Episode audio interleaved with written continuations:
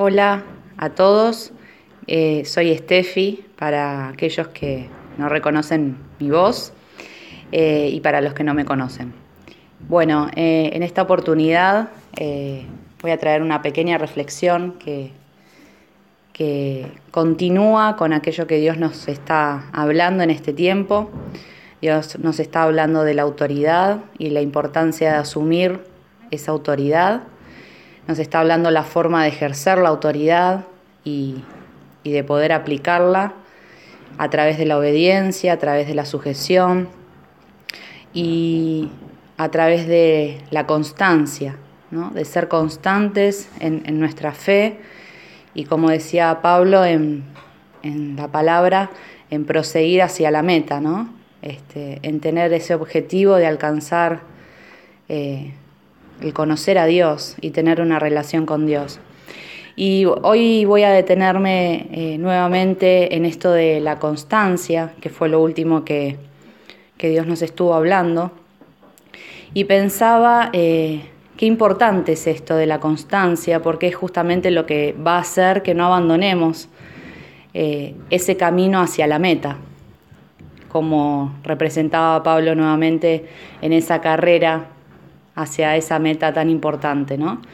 Si uno no es constante, eh, bueno, justamente se pierde llegar a ese lugar tan deseado, tan anhelado, tan bueno, y, que tiene todo un esfuerzo también, ¿no? El llegar hasta ahí.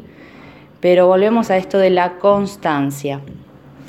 Y pensaba en esto de la constancia y, en esforzarnos para llegar y en, en el prepararnos.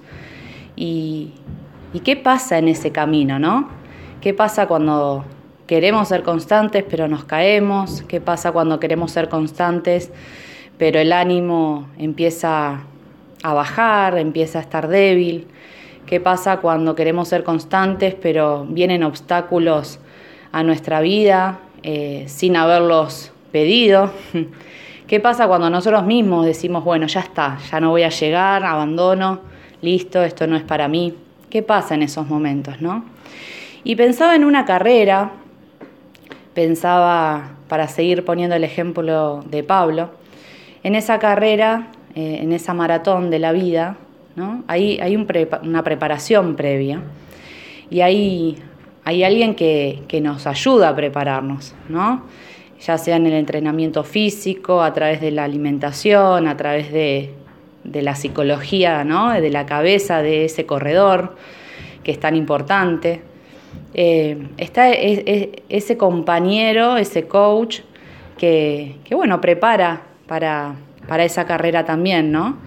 Y, es tan fundamental para la vida de ese corredor. Y mm, también pensaba eh, en esa carrera, en esa maratón, eh, si bien es diferente, ¿no? Para los especialistas una carrera que una maratón. Vamos a ponerle maratón, que cada uno lo hace a un ritmo, ¿no? Diferente, me gusta más eh, ese ejemplo. Eh, lo importante es llegar. Después están los que quieren llegar a un mejor tiempo, ¿no? Superarse a sí mismos, eso está buenísimo. Pero pongamos el ejemplo de maratón. Entonces teníamos al coach, tan importante en la previa, y también pensaba en esa gente alrededor de la carrera, ¿no? Los espectadores. Los espectadores que también juegan un rol fundamental porque están ahí alentando a, esa persona, puede ser alguien conocido, como también gente desconocida, ¿no? Que va a observar, que va a mirar, que va a alentar, que le pega un grito, ¿no? Vamos, vamos, vos podés. Y también fundamental en esa carrera, ese espectador, ese que va a alentar, y luego está, eh, bueno, el que alcanza el agua, el que en algún momento, si, hay algún accidente, si alguno se lastima, va y, lo atiende, lo ayuda a sanar rápidamente para, que pueda seguir. Está el que va con el autito o una moto adelante eh, cuidando, ¿no? Eh, siendo de vigilancia. Y bueno, todos aquellos factores que intervienen en esa carrera en esa maratón, mejor dicho. Y, hoy vamos a, reflexionar acerca de, ese corredor que no está solo, que tiene que ser constante para llegar a la meta, claramente, y que es su responsabilidad correr esa maratón. Depende de él mover las piernas, trabajar su cabeza, trabajar su cuerpo, trabajar su espíritu para poder llegar a esa meta, para ser constante. Pero como también depende y está tan en juego aquellos que rodean a ese maratonista. Y si le queremos poner un título hoy va a ser Mejores son dos que uno.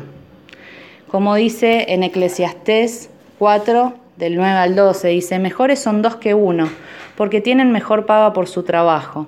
Porque si cayeren, el uno, el uno levanta a un compañero, pero hay del solo. También dice que eh, mejores son dos que uno, porque si uno tiene frío, el otro se le acerca y le da calor. Qué importante esto que nos muestra la palabra, la palabra de Dios. Cómo resalta esto de la compañía, de no estar solo. Si bien volvemos a lo mismo, es tan importante la responsabilidad que cada uno tiene y que es una decisión personal, día a día ser constante, día a día ser obediente, día a día mantener nuestra fe. Pero qué bueno no hacerlo solo Qué bueno estar rodeado de personas que nos preparen, como el coach, que nos animen, como los espectadores, que nos levanten, nos ayuden a levantarnos cuando nos caemos en esa maratón, cuando nos lastimamos. Qué bueno que está el que vigila, qué bueno que está el que nos alcanza el agua. Mejores son dos que uno. Y en Romanos 15.1 también habla de la importancia de fortalecernos, entre hermanos, de animarnos entre hermanos, de prepararnos también entre hermanos. Y en Romanos 15, uno dice, los fuertes en la fe debemos apoyar a los débiles. Aquellos que están fuertes, aquellos que quizás están un poquito más preparados, un poquito más adelantados en esta maratón, aquellos que quizás vivieron experiencias y, pueden dar cuenta del proceso que, que atravesaron pueden ayudar a aquellos y deben ayudar a aquellos débiles, aquellos que aún están, eh, les cuesta, están con batallas, aquellos que es más lo que se caen que lo que están corriendo, pero los deben ayudar a levantarse, a darles ánimo, a curarlos, para que esa constancia justamente pueda estar también. Y mm, también pensaba en esta maratón, hemos visto muchas veces en, noticias, en redes, esos maratonistas que, vienen bárbaros y de repente les falla el pie, se doblan el tobillo y caen. O se desestabilizan esas carreras largas, ¿no? Eh, se desestabilizan, caen, empiezan a renguear y venían bárbaros. Y de repente una circunstancia de la vida los tira. Y, vemos y, sale y es viral ¿no? en las redes, ese otro maratonista, ese otro corredor que para su carrera por un momento, baja el ritmo por un momento para ayudarlo. Y vemos que le pasa el brazo alrededor de su, ¿no? de su, de su cuello, lo levanta y lo ayuda a terminar la carrera. Y van a ir rengueando los dos, van a ir sosteniéndose uno al otro pero llega. Y el otro podría decir, bueno, listo, se cayó, lo siento, yo voy a ganar o yo voy a seguir para no perder el ritmo, para, para, para tanto que me forcé, pero sin embargo para, lo agarra y lo ayuda a terminar. Qué importante esta persona, ¿no? Para esa, para esa vida. Y seguramente ese que paró y lo levantó y lo ayudó a terminar va a ser más recordado este, eh, por el público que el que seguramente esa carrera terminó ganando, ¿no? Y en Gálatas 6.2 nos habla de esto, cuando dice, lleven los unos las cargas de los otros, que debemos hacer esto también. No quiere decir llevarle al otro su carga y que el otro no haga nada, llevarle al otro su carga y que no resuelva nada. No, no habla de esto, habla de ayudarse, habla de esa carga que es tan pesada y que es necesario llevar de a dos habla de esa carga que, lastima y que de a uno es imposible. Habla de esa caída en esa carrera después de tanta preparación y bueno, se cayó, hay algo que falló. Ayúdalo, levantalo, sostenelo. ¿no? Y otra vez acá la palabra Dios nos dice, mejores son dos que uno. Y podemos poner muchos ejemplos, ¿no? De, maratones, también pensaba en esto de, subir alguna montaña o algún cerrito, o como me ha pasado, algún mirador, ¿no? Y, qué importante es ese otro también, ¿no? A veces yo me ha pasado de subir diferentes, no subí una montaña, claramente, pero he subido algunos cerros, he subido algunos miradores bastante complicados, rocosos, el último que subí, con algunos precipicios cerca, con niños de por medio. Y mm, en algunas oportunidades de esas subidas me tocó ser la que necesitó ser alentada, la que necesitó, vamos, vamos, vos podés, vamos, que no decaiga, vamos, queda poco, vamos, queda poca agua. Eh, o vamos, se hace la noche, o se cae el sol y es mejor seguir. En muchas oportunidades de esas subidas tuve que ser alentada por un otro, tuve que ser sostenida, tuve que ser levantada.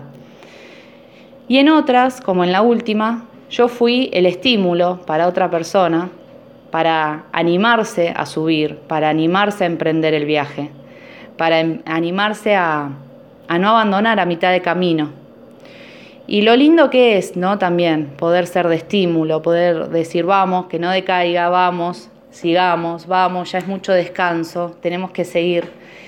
Y no te miran con muy linda cara, ¿no? Cuando uno es el estímulo, eh, cuando uno es el que va por delante, porque, bueno, hay un cansancio, hay un dolor, pero siguen. Y lo lindo de, de llegar a la meta, en el último caso me pasó de llegar a un mirador espectacular en el sur, con una vista muy hermosa, que en las fotos o en los videos no se aprecia, ¿no?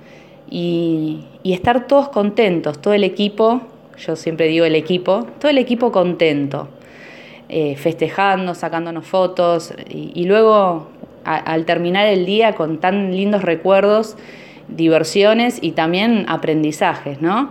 De esa escalada a ese mirador, me acuerdo. Pero Qué lindo también poder disfrutar juntos, ¿no? Porque quizás yo hubiera llegado primero, más rápido, hubiera llegado sola, porque capaz que si no decía nada, esas personas no se animaban a subir en esa oportunidad. Y hubiera disfrutado del paisaje, hubiera sacado miles de fotos, pero no es lo mismo con hacerlo solo y llegar solo y disfrutarlo solo que disfrutarlo con el equipo, con los vínculos, ¿no? Pensando, uy, mirá lo que se están perdiendo, mirá, este, mirá lo que, lo que no pudieron disfrutar. Entonces, esta reflexión acerca de, de la constancia, pero de la constancia, cómo es posible también tenerla cuando estamos rodeados de personas que nos, que nos estimulan, personas que nos ayudan a, tener constancia, personas que nos levantan, nos sanan, personas que nos dicen, vamos, basta de descanso, tenemos que seguir. Como también podemos estar rodeados de personas que nos debiliten, personas que nos hagan mal, personas que nos coman la cabeza para abandonar, personas que nos hagan creer que, bueno, que ya nada vale, que no hay esperanza, que se viene todo abajo, personas que sean negativas, que todo el tiempo nos digan cosas negativas, aunque a muchas veces se disfrace de, bueno, soy realista. Entonces hoy Dios nos dice, ¿con quién te estás relacionando? ¿Qué personas también tenés alrededor? ¿Qué personas estás escuchando? ¿Qué personas estás poniendo como punto de referencia en tu vida? ¿O directamente estás solo? Te pregunta el Señor. Bueno, la respuesta es, no es bueno estar solo. No es bueno estar solo.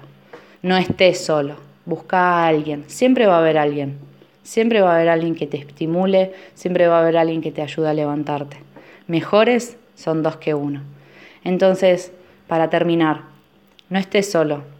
Busca de quien podés rodearte que te estimule a llegar a la meta, que te levante, te sane, te coachee, o sea, tan solo un espectador que te aliente en el día a día.